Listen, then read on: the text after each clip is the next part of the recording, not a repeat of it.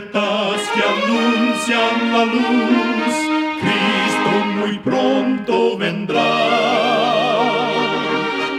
Escuchan ustedes el programa mundial La Voz de la Esperanza, que proclama un mensaje cristiano de paz, de seguridad y de amor. Cristo muy pronto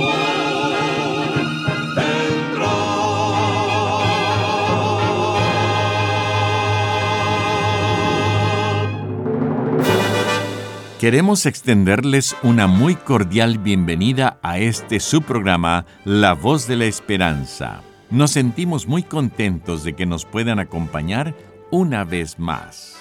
El día de hoy tenemos preparado un programa muy especial para usted con música selecta y un tema relevante para estos tiempos de labios del pastor Omar Grieve. Esperamos de todo corazón que este programa sea de gran bendición para su vida.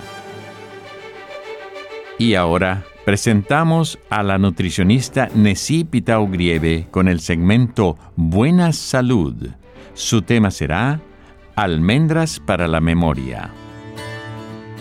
La afirmación de que las almendras ayudan a mejorar la memoria es un hecho científico. Además, las almendras mejoran el funcionamiento cabal del cerebro. En un estudio publicado en la revista científica de nutrición y envejecimiento, los investigadores exploraron la conexión entre las almendras y la función cognitiva del cerebro. Se comprobó que además de la vitamina E, el ácido fólico y la fibra, las almendras son ricas en fitonutrientes que actúan como antioxidantes en el cerebro para combatir la inflamación y también contienen ácidos grasos omega 3, los cuales retrasan la debilitación del cerebro. Las almendras elevan los niveles de acetilcolina, un neurotransmisor del cerebro que ayuda a mejorar la memoria, disminuyendo el riesgo de sufrir de Alzheimer. No necesitas comer demasiadas almendras. Entre 8 a 10 por día es suficiente y la mejor manera es remojarlas en agua durante la noche y consumirlas por la mañana. ¿Por qué remojarlas en agua? Para que los nutrientes de las almendras sean fácilmente absorbidos por el cuerpo. Recuerda, cuida tu salud y vivirás mucho mejor. Que Dios te bendiga. La voz de la esperanza al grito del corazón alcanza herido y lo entrega a Dios. La voz de la esperanza te eleva al poder divino. Y ahora con ustedes, la voz de la esperanza en labios del pastor Omar Grieve. Su tema será El naufragio de la fe. Amigos oyentes, en Primera de Timoteo, capítulo 1 y versículo 19, el apóstol Pablo nos dice, manteniendo la fe y la buena conciencia, la cual algunos desecharon y naufragaron en cuanto a la fe. Pablo menciona dos veces a Himeneo. Son dos referencias claras y precisas en las que encontramos los elementos para pintar el retrato de un cristiano apóstata. Himeneo y Alejandro suscitaron en el seno de la iglesia primitiva no poca agitación. Con palabras cáusticas e incisivas, el apóstol describe la suerte de esos individuos al decir, a quienes entregué a Satanás para que aprendan a no blasfemar. Primera de Timoteo 1:20. El apóstol tenía en mente la desventurada experiencia de estos dos hombres cuando, exhortando a Timoteo, declaró, Este mandamiento, hijo Timoteo, te encargo, que milites la buena milicia, manteniendo la fe y la buena conciencia, la cual algunos desecharon y naufragaron en cuanto a la fe. Versículos 18 y 19. Pablo sabía lo que era un naufragio, pues había naufragado algunas veces. Por eso aconsejó a Timoteo sobre el peligro de los naufragios espirituales. Es siempre trágico ver a un barco zozobrar y oír el melancólico ruido de las olas golpeando sus destrozos. La figura de un naufragio se usa no solo para significar el fracaso en la experiencia cristiana, sino también para ilustrar los sueños que se deshacen, los bienes materiales que se pierden o las ilusiones que se apagan. Pero el naufragio espiritual constituye el más deplorable desastre en la vida del hombre. En todo el universo no hay nada más precioso que el espíritu humano y no hay puerto más glorioso que el de la cruz. La iglesia cristiana vivía todavía sus años formativos cuando Pablo escribió esta exhortación a Timoteo, pero ya se veían algunos naufragios en la fe, los cuales eran lamentados por el apóstol. Escribiéndole también Timoteo, el ya encanecido evangelista, deplora otro naufragio que lo hizo privarse de la compañía y el apoyo de Demas, uno de sus más íntimos y dedicados colaboradores. Los detalles que lo llevaron al desastre espiritual no se especifican. Todo lo que sabemos es que en lugar de centralizar su amor en la venida futura de Cristo, volvió sus intereses y afectos hacia las cosas del siglo presente. Años antes, en el monte de la transfiguración, con los ojos pesados de sueño, Pedro, Santiago y Juan perdieron la parte de la bendición que podrían haber disfrutado. Durmieron cuando debían haber estado despiertos. Pero afortunadamente se despertaron a tiempo para testimoniar buena parte del trascendente acontecimiento. Mejor habría sido, sin embargo, si no se hubieran dormido. Pedro, extasiado al contemplar la gloria del Señor, sugirió, Señor, bueno es para nosotros que estemos aquí. Hagamos tres enramadas, una para ti, otra para Moisés y otra para Elías. Mateo 17:4. Qué agradable era para los discípulos disfrutar aquella memorable experiencia pero grande era la tarea que todavía les esperaba.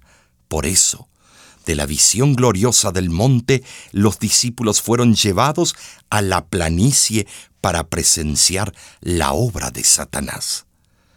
De la compañía bienaventurada de Moisés y Elías, en ese monte de la transfiguración, descendieron para enfrentar el odio y las sospechas de los escribas y fariseos y encontraron al pie del monte un padre cuyo hijo único era lunático, perseguido por un espíritu satánico.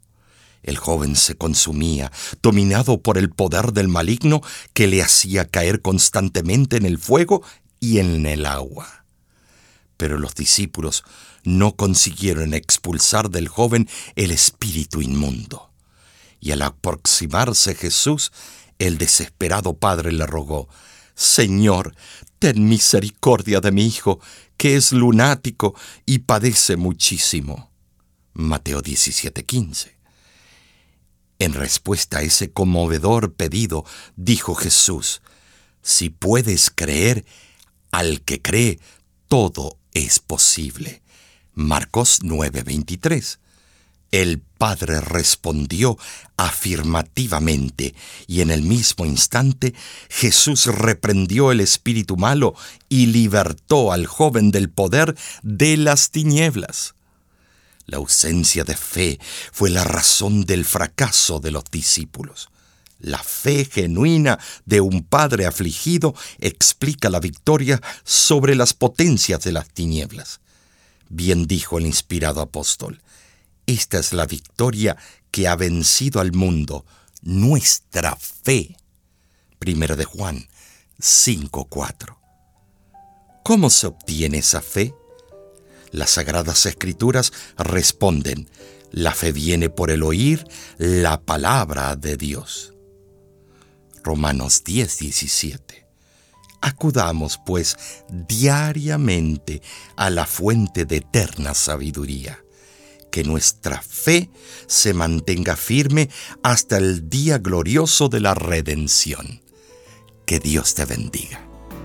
Tengo fe,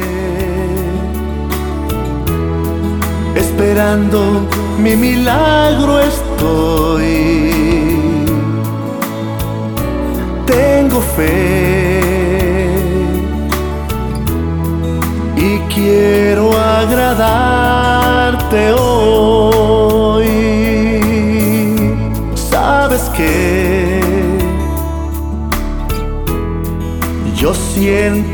Tu mano, Dios, contra viento y marea, el mar yo cruzaré. Sabes que tengo fe. Tengo fe. Esperando mi milagro estoy.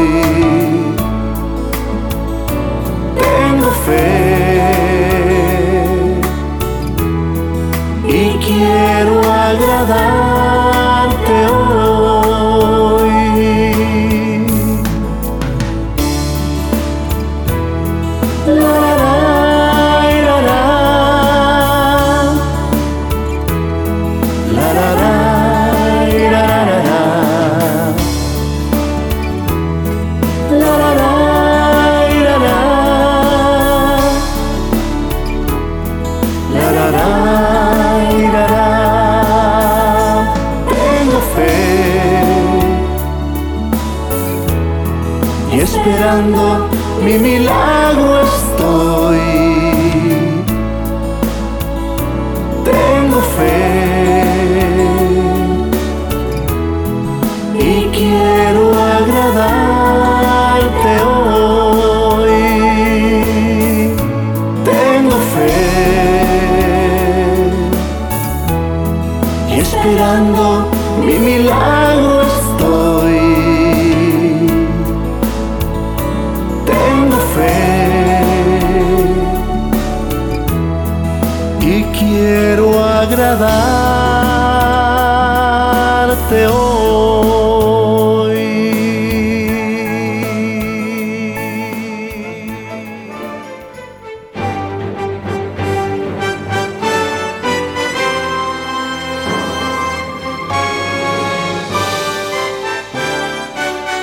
Escuchan ustedes el programa internacional La Voz de la Esperanza.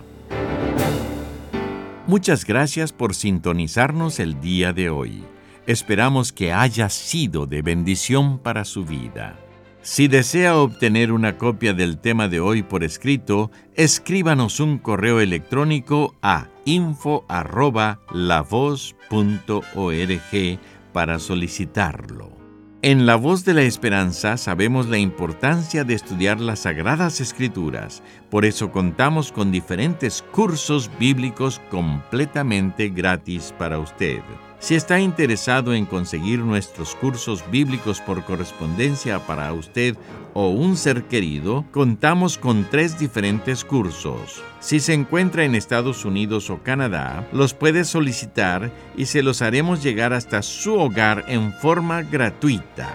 Llámenos al 1-888 Tesoros que es lo mismo que 1-888-837 67 67.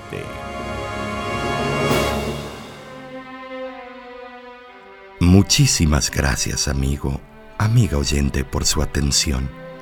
Dentro de una semana, por esta misma emisora y a la hora de hoy, volveremos con otro importante mensaje espiritual. Y ahora, nos despedimos de nuestros oyentes diciendo a cada uno de ellos, Dios te bendiga y te guarde.